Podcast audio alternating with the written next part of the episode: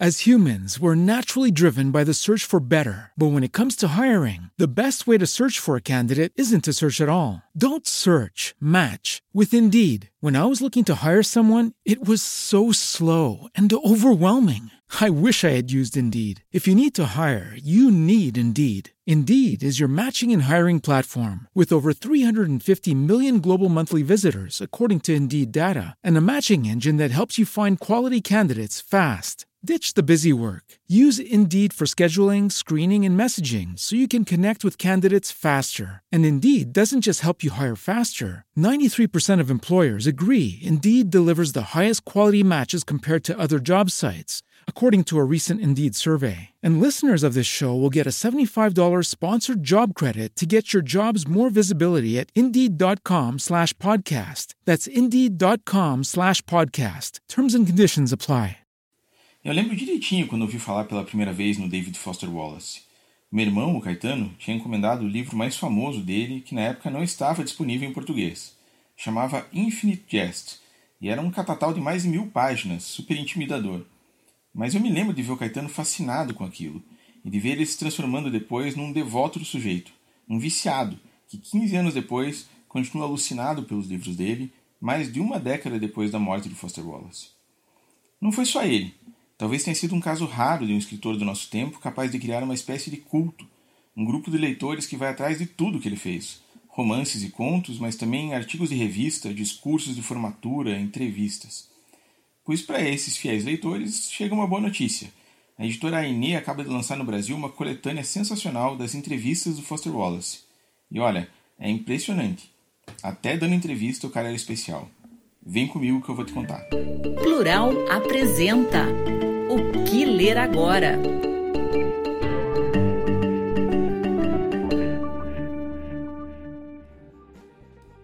Eu comecei o podcast falando do Caetano não foi à toa. Depois da imersão maluca que ele fez nos livros do sujeito, ele acabou se tornando uma espécie de referência em Foster Wallace no Brasil.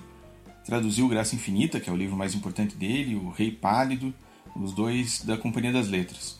E agora é um dos tradutores do primeiro volume de entrevistas do Foster Wallace em português. Um dos, porque ao longo desse tempo, Caetano foi convencendo cada vez mais gente da importância daquele camarada. E uma das alunas dele, a Sarah Grunhagen, acabou sendo parceira nesse livro da Inê. A Sarah falou com o ler agora, lá de Paris, onde ela mora, olha que chique.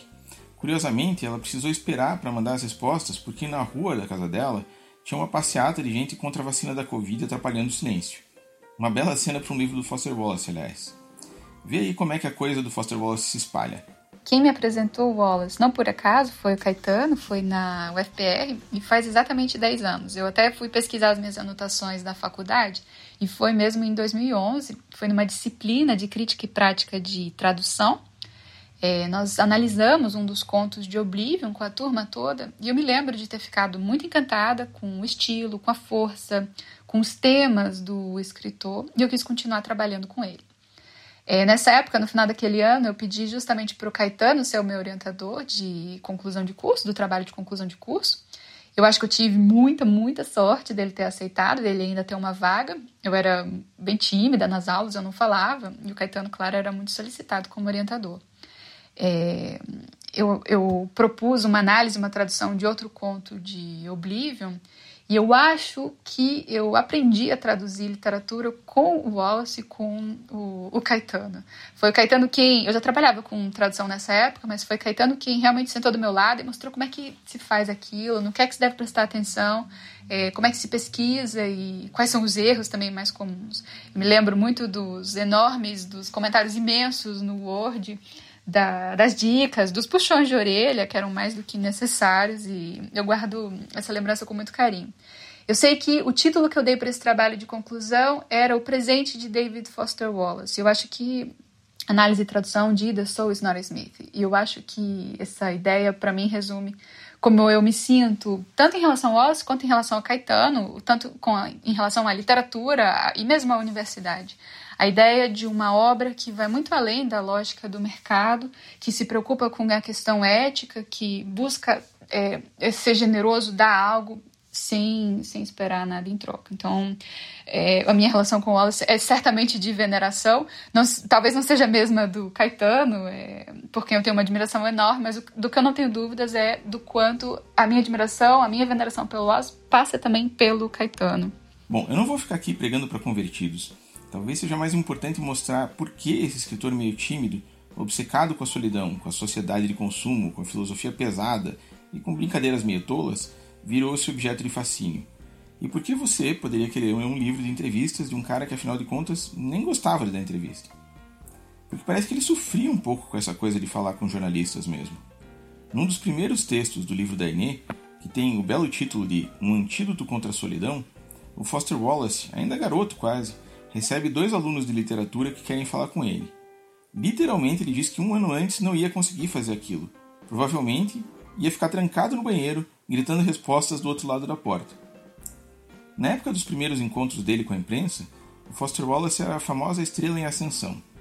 Ele tinha escrito com 25 anos um romance que usou como trabalho de conclusão de curso. Chamava mais ou menos A Vassoura do Sistema. E o livro conquistou muita gente já de cara. Depois ele escreveu um volume de contos chamado Garota com Cabelo Curioso. E o nome dele subiu mais uns degraus. E tudo isso foi antes do Graça Infinita, quando ele passou a ser visto como o grande escritor da sua geração. Mas mesmo aí, ele ainda estava só com 34 anos. As entrevistas mostram um sujeito que pensou muito, sobre tudo. O Caetano, que achou que não era o caso de dar entrevista aqui, diz que as conversas mostram aquilo que o Harold Bloom fala para explicar por que os grandes escritores são grandes. Eles simplesmente são mais inteligentes do que nós. Sim, o Caetano não me deu entrevista, mas eu sou irmão do cara e roubei uma declaração. Numa das entrevistas mais legais do livro, ele fala sobre TV e literatura. O Foster Wallace escreveu bastante sobre entretenimento. O próprio Graça Infinita tem muito a ver com isso. Uma das histórias do livro é sobre um filme tão hipnótico que as pessoas não conseguem nunca mais sair diante da tela e acabam morrendo de inanição, sei lá. O entretenimento como algo que tira a gente do mundo real. Na entrevista sobre TV, ele fala sobre isso de um jeito absurdamente poderoso mostra que a televisão tem uma única finalidade, dar prazer, porque senão o cara troca de canal, o que é uma heresia. Então, ao invés de reproduzir os prazeres e as dores da vida normal, a TV deixa só o prazer. E faz a gente esquecer da dor, mas isso não é bom. A literatura tem o dever, diz ele, de mostrar também a dor. Mas não, isso não quer dizer que um livro bom precisa ser depressivo, pelo contrário. Porque outra tese dele é que a literatura que fica só mostrando o quanto o mundo de hoje é problemático, o quanto o consumismo diminui nossa humanidade, etc., acaba só sendo um espelho sem muita função. O objetivo, diz ele, é fazer o leitor encontrar ali, no livro, as dores, mas também algo que revele o quanto a humanidade pode ser bacana. Não é hora de cinismos, de ironias. O escritor tem a tarefa de mostrar a dor e mostrar a beleza, mas sem ser piegas e sem cair na armadilha do entretenimento fácil. A Inê teve a belíssima ideia de trazer esse livro para o Brasil. E a Sara explica como funcionou a tradução a quatro mãos. É, esses anos todos eu mantive, claro, contato com o Caetano e com a Sandra. E o Caetano, é, a gente sempre falou sobre no que estava trabalhando, a gente sempre trocou, e ele me chamou para trabalhar nesse projeto. Ele já tinha traduzido uma parte, então essa tradução foi feita por etapas. Eu fiquei responsável por traduzir o que faltava e por uniformizar o tom do livro. Eu acho que esse livro especificamente é particularmente propício a esse tipo de trabalho, é uma tradução a quatro mãos, porque há uma variação natural de uma entrevista para outra, dependendo de quem conduz a conversa. Há várias uh, vozes no livro e isso é importante. É importante é, levar isso em conta e trabalhar com essas várias vozes. Nós nos falamos durante esse processo, claro, é, a editora ainda deu espaço a editora foi muito generosa é, para que a gente fizesse uma breve nota introdutória, uma breve introdução, e eu fico mesmo contente com o resultado. É um trabalho de que eu sinto orgulho é, por ser o Wallace e por ter trabalhado com o meu mestre Caetano. É, a, última, a, minha, a última etapa do livro fui eu que fiz, e a minha, a, a minha parte final eu fiz no início da pandemia, em março do ano passado. É, eu estava trabalhando na minha tese naquela época e conversar com o Wallace pela tradução foi uma pausa necessária, foi quase uma terapia. Eu acho que cada um tem a sua história sobre a pandemia para contar, de como lidou com o pânico, com o pânico do mundo, com o seu próprio pânico. Mas eu me lembro é, do quanto esse livro, do quanto Wallace me fez pensar na solidão. Na mesma época, eu li um artigo sobre o pintor Edward Hopper, é, sobre o, o, modo como aqueles espaços vazios da pintura dele ecoavam naquele momento. Eu pensei naquelas figuras olhando para fora da janela, com um ar desamparado, e eu associei muito aquele período e esse tipo de produção artística ao Wallace. É, as entrevistas me fizeram mesmo pensar no quanto ele entendia a nossa época, no quanto ele previu as diversas formas de solidão também da nossa época e o quanto a literatura é uma resposta muitas vezes para isso.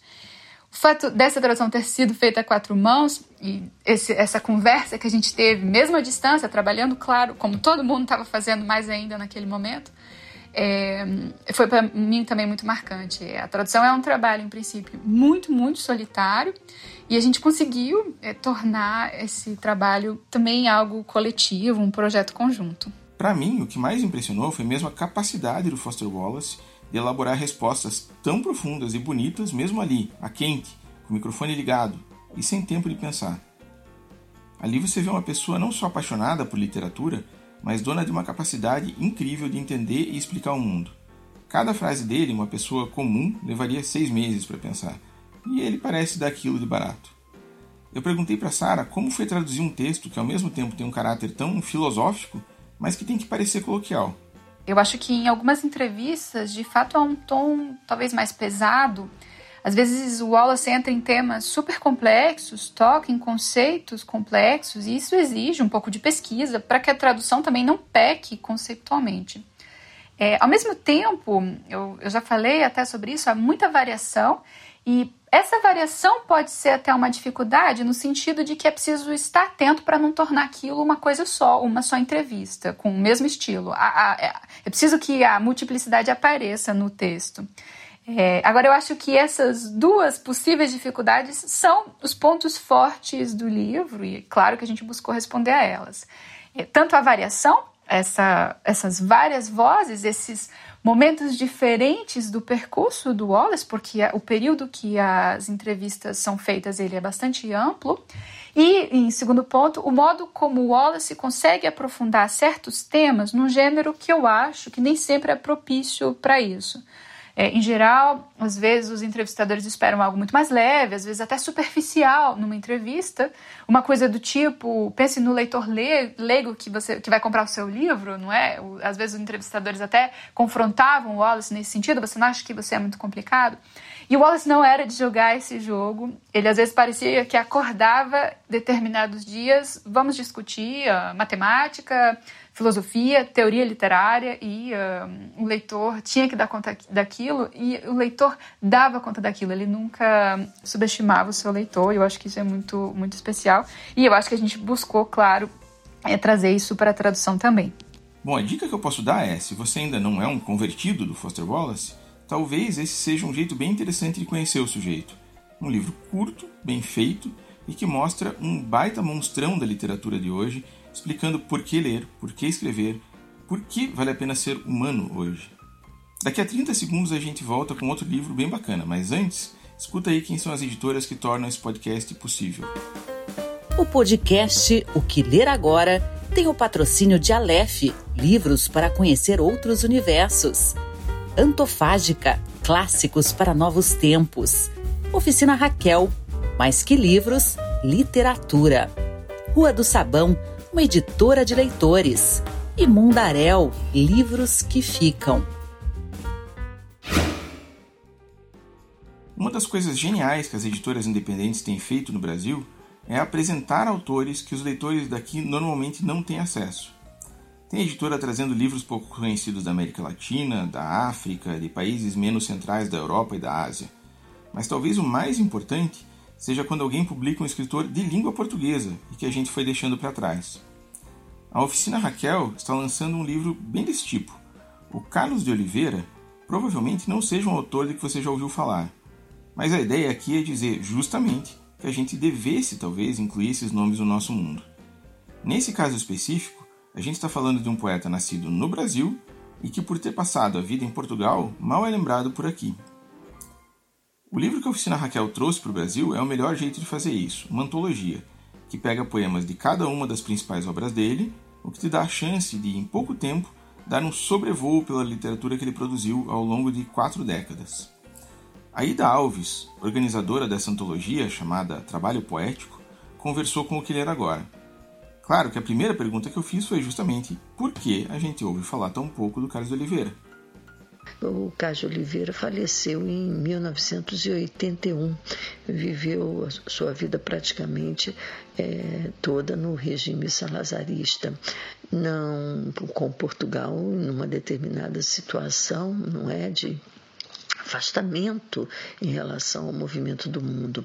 Além disso, não é um tempo é, de forte presença midiática, como hoje nós é, assistimos. É, Cássio Oliveira era, aliás, bastante é, evitava é, entrevistas e não participava de movimentos, tertúlias, não é, de apresentações é, de escritores. Era bastante discreto nessa sua vida é, literária, não é, partilhada é, com poucos, na verdade. É, portanto, não é de estranhar muito essa, esse desconhecimento, é? já que tantos outros também escritores portugueses excelentes, por exemplo, cito Jorge Sena, que até viveu né, no Brasil, exilou-se, não é? saiu de Portugal, veio para o Brasil, ali no final da década de 50, ficou aqui até o início dos anos 60, com a questão do golpe militar, antes que isso é, o pegasse de novo, não é? ele foi é, para os Estados Unidos. E, e esse escritor, é, que tanto pensou o Brasil também, é praticamente desconhecido do público é, leitor não ligado diretamente a, ao estudo literário. Só para dar uma ideia da biografia dele, o Carlos de Oliveira nasceu em 1921 em Belém, no Pará, portanto está fazendo 100 anos, né? Mas o pai dele decidiu ir para Portugal, onde trabalhou num comércio, num vilarejo pobre da região de Cantanhede. O futuro poeta e romancista tinha só dois anos quando deixou o Brasil. Lá em Portugal, ele acaba indo para Coimbra, onde estuda letras, e acaba estreando na literatura num livro em conjunto com um nome bem mais conhecido por aqui, o Fernando Namora. Em Portugal, ele teria reconhecimento pelos seus romances, que classificava como neorrealistas, e pela sua poesia, que acabou premiada. A poesia dele, para mim, que sou leigo, acabou soando um pouco parecida com a do João Cabral do Melo Neto e a do Drummond. Eu perguntei para Ida Alves e, para minha sorte, ela diz que faz algum sentido.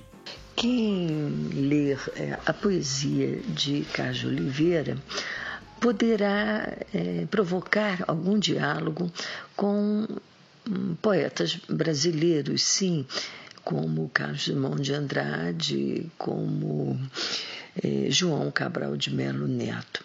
Mas, eh, na verdade, claro, o Oliveira tem, eh, como todo ótimo poeta, tem a sua, a sua criação própria, né? o seu modo próprio de configurar a sua, a sua escrita.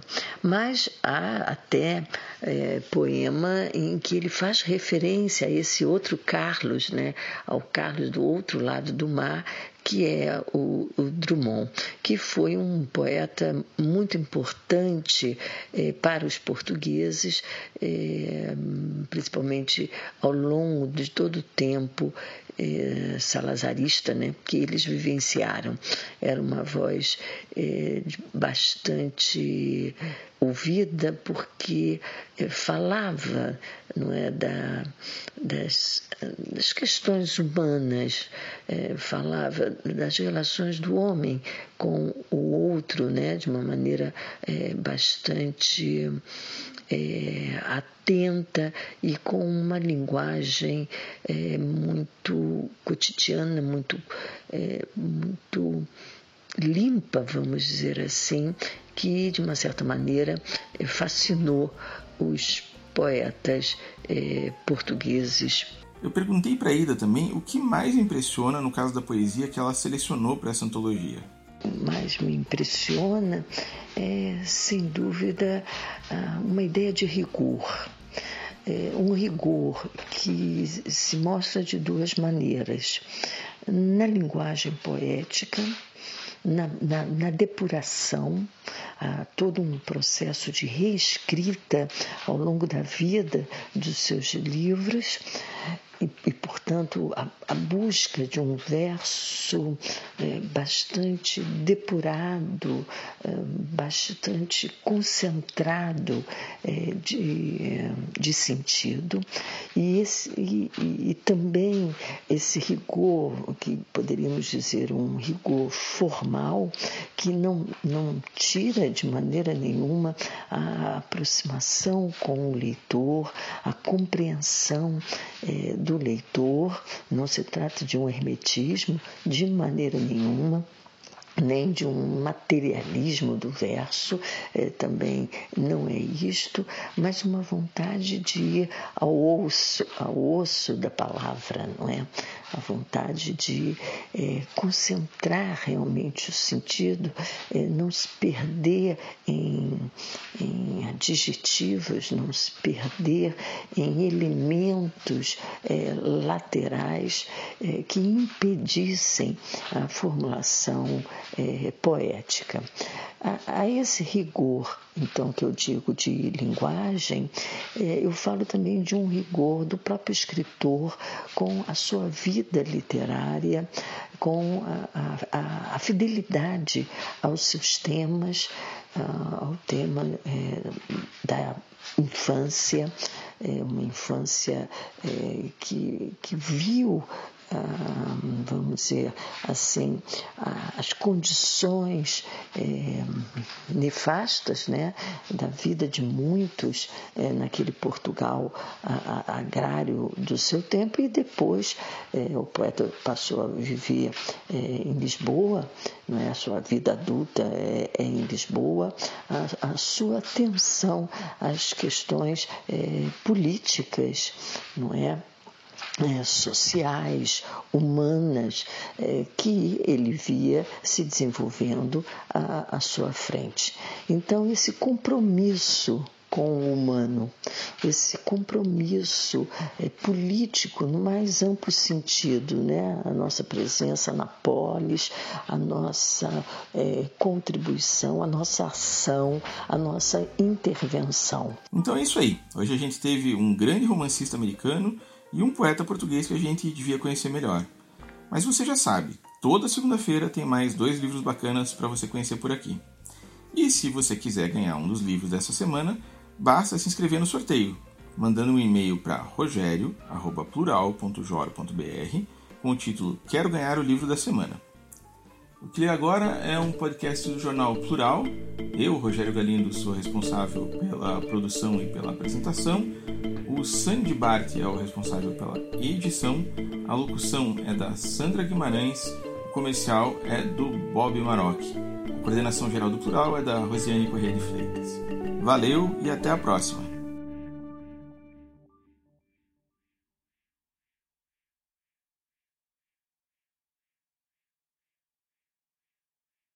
As humans, we're naturally driven by the search for better. But when it comes to hiring, the best way to search for a candidate isn't to search at all. Don't search, match with Indeed. When I was looking to hire someone, it was so slow and overwhelming. I wish I had used Indeed. If you need to hire, you need Indeed. Indeed is your matching and hiring platform with over 350 million global monthly visitors, according to Indeed data, and a matching engine that helps you find quality candidates fast. Ditch the busy work. Use Indeed for scheduling, screening, and messaging so you can connect with candidates faster. And Indeed doesn't just help you hire faster. 93% of employers agree Indeed delivers the highest quality matches compared to other job sites, according to a recent Indeed survey. And listeners of this show will get a $75 sponsored job credit to get your jobs more visibility at Indeed.com slash podcast. That's Indeed.com slash podcast. Terms and conditions apply.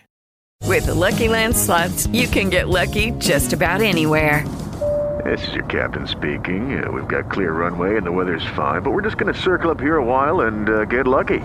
No, no, nothing like that. It's just these cash prizes add up quick. So I suggest you sit back, keep your tray table upright, and start getting lucky. Play for free at LuckyLandSlots.com. Are you feeling lucky? No purchase necessary. Void where prohibited by law. 18 plus terms and conditions apply. See website for details.